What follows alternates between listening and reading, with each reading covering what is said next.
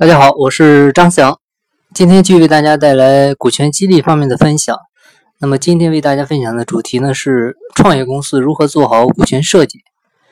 去年年底的时候，万科跟宝能的股权之争导演了一部商战大片，到现在似乎也没有看到一个最终的结局。由于这场争斗呢，也使得人们啊开始重新审视创业公司的公司治理问题。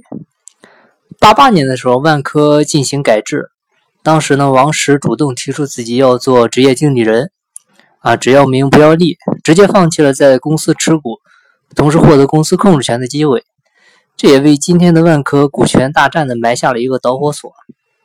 其实，万科的股权大战呢，给创业者的启示有很多，比如创业者必须清晰一个初创公司到底应该如何进行股权设计，啊，如何处理。创始人、联合创始人、早期员工、外部资源提供者、呃兼职创业者、天使投资人，呃等等吧，一系列利益相关者的一个股权关系，以及呢，为了保持公司治理的一个稳定性，创始人拥有公司控制权的意义到底是什么？合伙创业以及股权的分配啊，我们打个比方，其实呢，就像盖一栋大楼的地基啊，早期的创业者很容易会把。注意力集中在业务层面，很少去关注创业公司治理层面的问题，而恰恰呢，这个环节如果出现了问题，就会是致命性的错误。这个大楼呢，很可能在往上搭建的过程中出现倒塌的问题。所以呢，基于这些情况吧，我们今天就来谈谈创业公司到底该如何进行股权设计。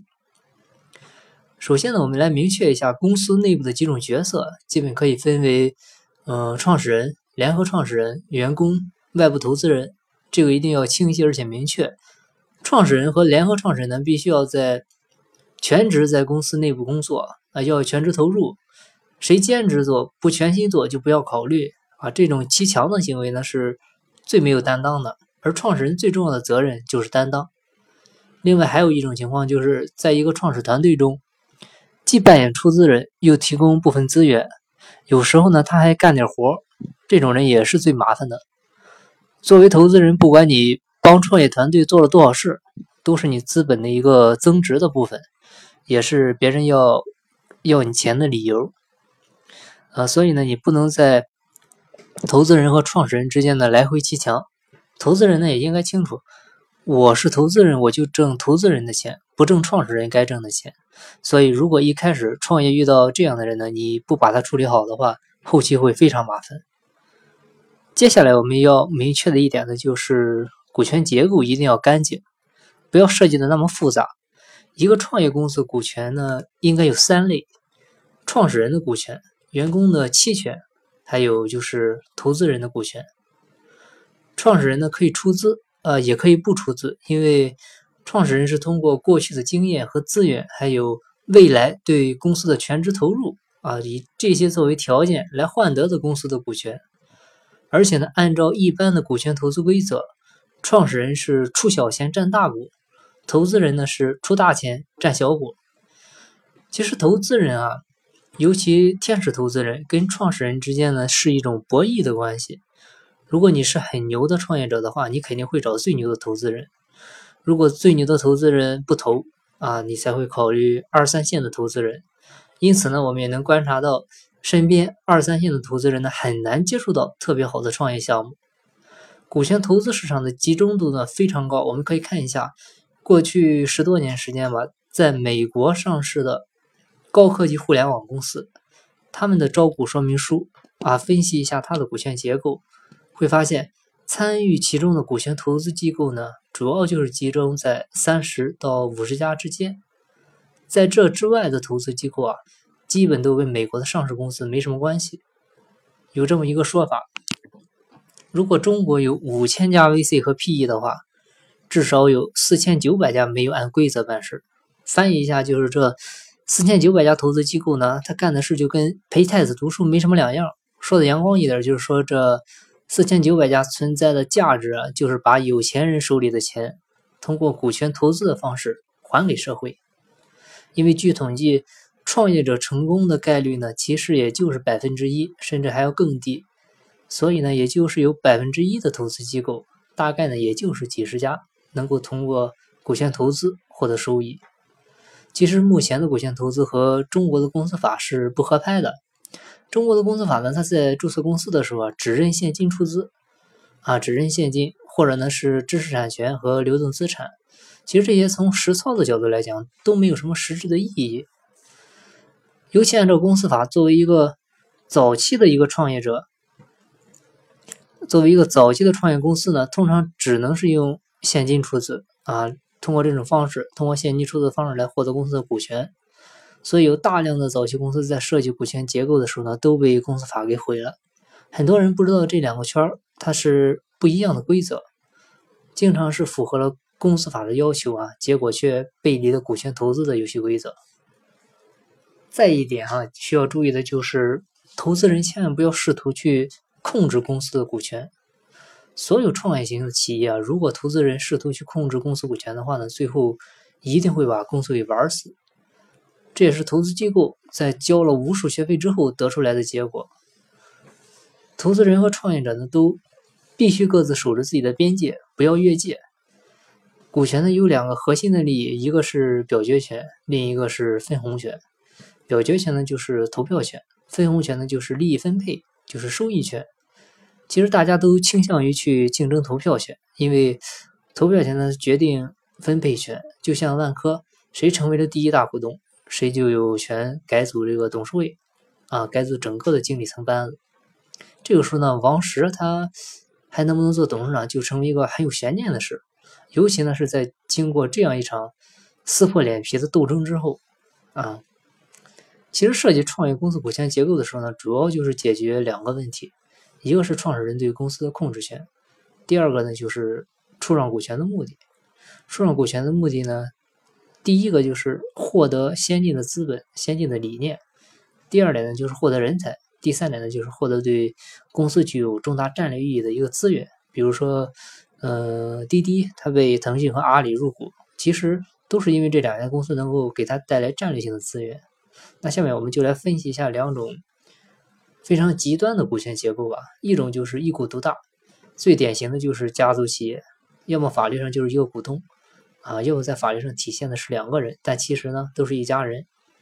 另一种呢就是高度分散，典型的代表就是华为做的就是全员持股。一股独大带来的问题呢是它实现不了生产资料的社会化，因为你只有股权分散，获得融资之后才能可能以后上市啊，这样形成一个多元化的股权结构，才能称得上是一个社会化企业。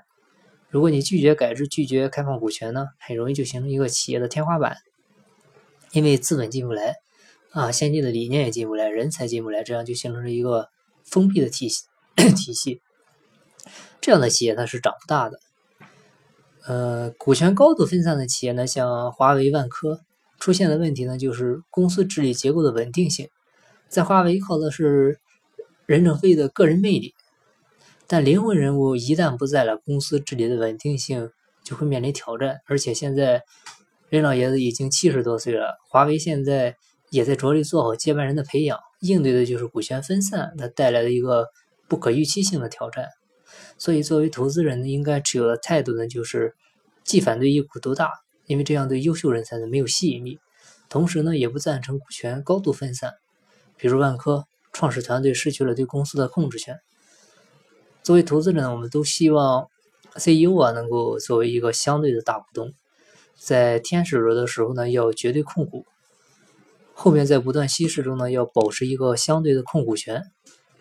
如果个人不行的话，一定要把团队形成一致行动人，把投票权呢放在自己的手里，由自己来决策。接下来呢，我们就再来看看员工期权计划。员工期权的本质其实是承诺啊专业劳动对公司的价值贡献。因此呢，有权参与价值分配。绝大多数企业都是因为投资人进来才有的一个员工期权计划，很少有一个自然人创办的企业，他愿意拿出股权、拿出期权来给员工进行分配。多数老板其实都没有这个觉悟。但资本啊，它必须是理性的。我们的规则就是强制要求你进行制度变革，必须推出员工的期权计划。这个期权池可以是百分之十。啊，十五甚至到二十，啊，就看创始人你想开放多少股权。当然呢，设立期权池的同时呢，还要考虑我们前面提到的创业者对公司的一个控制权以及利益分配的一个动态平衡。如果这个事情没做好呢，往往会形成两个阵营：创始人阵营和投资人阵营。在董事会和公司治理层面呢，也经常会形成激烈的斗争。比如新浪，他整个团队最后就是被投资人给清除出局了。当然，那个时代大家其实都不懂股权投资应该怎么玩啊。最近呢，有一个非常著名的公司，早期天使投资人占百分之七十的股权，获得了上千倍的回报。但这样的话，剩下的人呢，肯定是心态不平衡，而且呢，企业做的。越做越大，创始人股权被稀释的就会越少，啊，就越容易沦为一个资本的雇佣者。资本契约里面，契约理论，资本契约理论里面最重要的一点啊，就是资本雇佣企业家，还是企业家雇佣资本？在股权投资领域里呢，是企业家雇佣资本，啊，让出大钱的人去做小股东，啊，是需要觉悟的。但这并不仅仅是觉悟，而是通过。资本对人性的洞察之后啊，有意这样去设计的。股权投资后面呢，其实也是专业的服务啊。我们说一个煤老板给你一百万，和一个专业的天使投资人给你一百万是完全不一样的。比如我给你投钱，我能给你带来专业的创业公司的治理结构，但煤老板呢，他在这个问题上就会相对业余，他们的理念很难支持你做大，所以这两个资本是不等价的。啊，作为创业者，你要能评估资本背后的一个附加值。创业团队呢，一定要找专业的投资人，因为现在其实很多人手里有闲钱啊，他的钱如果不交给专业投资人呢，而是直接给你，这种钱杀伤力其实很大。呃，如果说他提意见你不听，这就会很麻烦。即便他是小股东啊，尤其当你干的事跟他是一个行业的时候，他就会认为他比你更懂。所以，不管是产业资本还是金融资本，啊，都不要去找业余的投资人。下面我们再来看一下股权绑定和股权成熟的概念。我们先来看看股权绑定，呃，这也是投资机构带来的理念。呃，比如我投了你之后，公司的创始人或者联合创始人在公司股权呢要有一个绑定期，比如三年、四年或者五年。啊，其实从投资人的角度来讲，时间是越长越好。一个项目从天使到上市，平均时间是七到八年，但创始人呢都希望这个绑定期越短越好。目前呢通常是三到五年的一个股权绑定。从天使的角度讲啊，你只承诺工作三到五年，如果过了绑定期你走了，那这公司谁来做呢？因此这个绑定期对 CEO 极端的重要。任何一个创始公司啊，如果 CEO 走了，你根本就找不到人能够接替他。所以，CEO 一定是创业公司不可替代的资源，而且企业成败呢，也大多都寄托在这个人身上。所以，这就是股权绑定的一个概念。我们再来看股权成熟，嗯，比如二股东在公司拥有百分之二十的股权啊，绑定期是四年，就是干满一年能落实百分之五，不满一年不算数。但有的股权成熟机制呢，会细到按月，比如干满几个月。落实多少啊？这就是股权成熟。其实企业在做股权设计的时候呢，很容易犯各种各样的错误。我们总结一下，看看下面的股权设计常见的七个坑。第一个坑呢，就是提供资源者占股，甚至呢会占很大的股份，这是一个特别大的坑。啊，分享一个真实的案例。嗯，有一个项目，一开始呢是两个创始人是同学啊，CEO 有百分之五十五的股权，另一个有三十的股权。还有百分之十五呢，给了天使投资人。二把手呢，当时已经是五十岁了，他已经过了创业的年龄啊，但他比较有资源。这个公司刚开始起步的时候呢，主要也是靠这个二把手引入的一个关键资源起步。但二把手呢，他不参与创业，所以呢，我们看这种资源引入啊，只有一次性的价值。等这个公司做大以后呢，你就会发现。这个资源是非常容易获得的，甚至呢没有任何的价值。早期呢为引入这个资源付出的股权代价就会显得特别的高昂，对公司的长远发展就会非常的不利。啊，当投资人介入的时候，一般提的第一个条件就是稀释二股东的股权。如果能让他套现出局呢，就尽快出局，给他开一个大家都能接受的价格，因为它的历史作用结束了，它不是一个持续的价值提供者。啊，所以对于这种仅仅提供一次性资源，但是不参与持续创业过程的外部资源人啊，不要放在母公司的股权结构中。实在不行，你就设立一个特殊目的的公司啊，把这个人的股权呢，嗯，放在一个二级的业务公司里面。但是呢，不要放在一个未来用来，嗯，融资上市的这样一个母公司里面因为当大家看到一个公司快速成长啊，估值翻几倍的时候，谁都不愿意出去。这样的话呢，处理起来就会非常的困难，而且呢，母公司的股权啊，母公司的股权呢，一定要留给那些为公司能够带来呃持续价值贡献、跟公司一起长跑的人啊。你在早期设计股权结构的时候呢，如果设计不好，后期的投资者就会很难进入，这样就会形成嗯一个不合理啊、不平衡的一个股权结构。当然呢，也就没有办法吸引优秀的人才进入。因为即使是公司在起步一年以后，如果没有预留出百分之五到百分之十的股权，也是不容易吸引优秀的人才加入创业公司的这样一个高管团队。所以呢，第一点就是注意不要让提供资源者占大股。股权税的第二个坑呢，就是按出资额占股啊，其实这是绝对不可以的。在国外，公司注册其实没有注册资本金这个概念。股权结构呢，全是股东之间签协议达成的，跟公司登记根本没关系。但是在中国就必须得登记啊，还得有注册资本，还得有跟注册资本对应的股权结构。它背后的原则就是只承认资本对剩余价值的一个索取权啊，它不承认企业家的个人才能，不承认专业劳动在这个剩余价值中的索取权。这个原则与风险投资。啊，承认企业家才能和专业劳动对剩余价值的索取权的这么一个原则呢，是完全冲突和背离的。所以，如果你完全按照国内的公司法去注册公司，就很容易会掉到坑里。第三个坑呢，就是创始人离职后不退股，这也是不行的。谁离开团队不参与经营了，都必须调整股权。啊，这个我们在稍后的退出机制中再讨论。第四个坑呢，就是。天使投资人占大股，经常有人会问啊，天使投资怎么估值？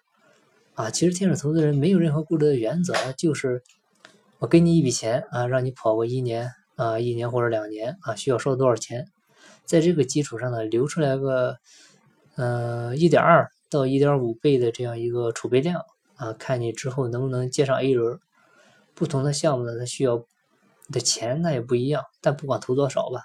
能出让的股权呢，通常也就是百分之二十左右啊，不建议出让超过百分之三十，因为后面投资人再进来的时候就会觉得不太均衡，因为前面拿的太多了。如果你还希望后面有接盘侠、接盘侠的话呢，就是早期的天使投资人就必须要遏制自己的一个贪婪的这样一个想法。第五个坑呢，就是产业资本占大股。产业资本呢是带有战略协同目的的资本，它依托的母公司呢往往在行业里面是一棵大树，啊，你在这个行业里呢就是一个支流。如果这个大树呢能够给你引来一些资源，能给你带来战略协同，并且呢能够对你的成长产生非常重要的作用，这种资本其实是可以考虑接受的，啊，包括终极的退出机制，就是你把公司做大了以后。把你的公司卖给这家大公司，啊，一旦你冲出来了，成为行业里一家至关重要的公司，对他整个公司发展战略有重大影响的时候，他就会选择并购你。而对于纯 VC 啊和 PE 来讲呢，他们没有战略协同的要求，你往大了做，他们也不会干涉你的发展方向。有部分依托实业公司的产业资本呢，其实也完全是按照金融资本玩玩法来玩的。第六个坑啊，就是股权平分啊，比如两个创始人五五开，嗯，或者三个创始人各占三分之一，这都是经典的创业必分裂的一个股权结构。即便是两个人共同起步啊，也一定会有一个人在跑步的过程中成为真正的老大。所以，创业者在前期设计股权的时候呢，只要稍微花点时间找个专家咨询一下，都可以让你避免很多错误。股权设计的第七个坑呢，就是让兼职的人占股啊，这也是犯的错误最多的一个。早期创业啊，其实技术人才很难挖，但如果有一个人呢，在 BAT 啊，而且技术很牛啊，年薪几十万，他呢不想跳出来给你创业，但是呢，他可以利用自己业余的时间帮你做开发。这个时候呢，其实你也付不起钱，于是呢，就想到让他在公司啊兼职占股啊，这是最典型的一个例子。如果你能把他的股权呢控制在三到五个点，这样呢其实还可以容忍。但是，一旦占到二十甚至三十个点的时候，这个时候就必须要求他全职出来给你做了。所以我们总结下来呢，就是资源承诺者啊、兼职人员、嗯、早期员工。早期的外部投资人，都不能以创始人的身份在公司里呢占有股权。我们最后再来看看合伙人的退出机制。呃，创业早期呢，确实是不太容易找到牛人跟你一起打拼，更多的时候呢，能够找到跟你自己其实同量级的人才啊，就非常不容易了。所以，如果公司发展的很快啊，两年就能到 A 轮、B 轮啊，甚至到了 C 轮。这个时候呢，你就会发现，跟你一起创业的创始人已经是跟不上公司发展了。公司长大了，优秀的人呢开始进来，新人和创始团队之间呢就会形成井水和河水的一个分界线，往往呢容易发生两拨人之间的斗争。这个时候啊，就会有早期的创始人进，呃，早期的一个创始人选择退出。如果是在股权成熟期之前退出啊，就一定要按照刚才我们讲的。股权绑定的游戏规则来进行啊，但同时呢，这样也会存在问题啊。如果离开的创始人在公司呢占的股权比较高，而且公司后来做的比较大啊，就会造成全体创业者为了这个不在位的这个合伙人打工的这样一个局面。所以呢，如果你要做根本的股权调整，就要把他的股权适当的收回一部分。调整到一个比较合理的结构上。如果你想处置的便利呢，一开始呢就可以约定合伙人的股权呢由创始人代持，并且呢合伙人的股权成熟机制越长越好，这样也有利于团队的稳定性。任何的股东或者创始股东要退出的话，公司股东或者其他合伙人有权以一个事先约定的价格收回股权。啊，没有成熟的肯定要收回，已经成熟的也要看怎么处置。处置的时候呢，有一个处置原则：如果遇到价值观不一致啊，奋斗方向不相同，性格或者利益上有冲突的时候呢，就会有人离开。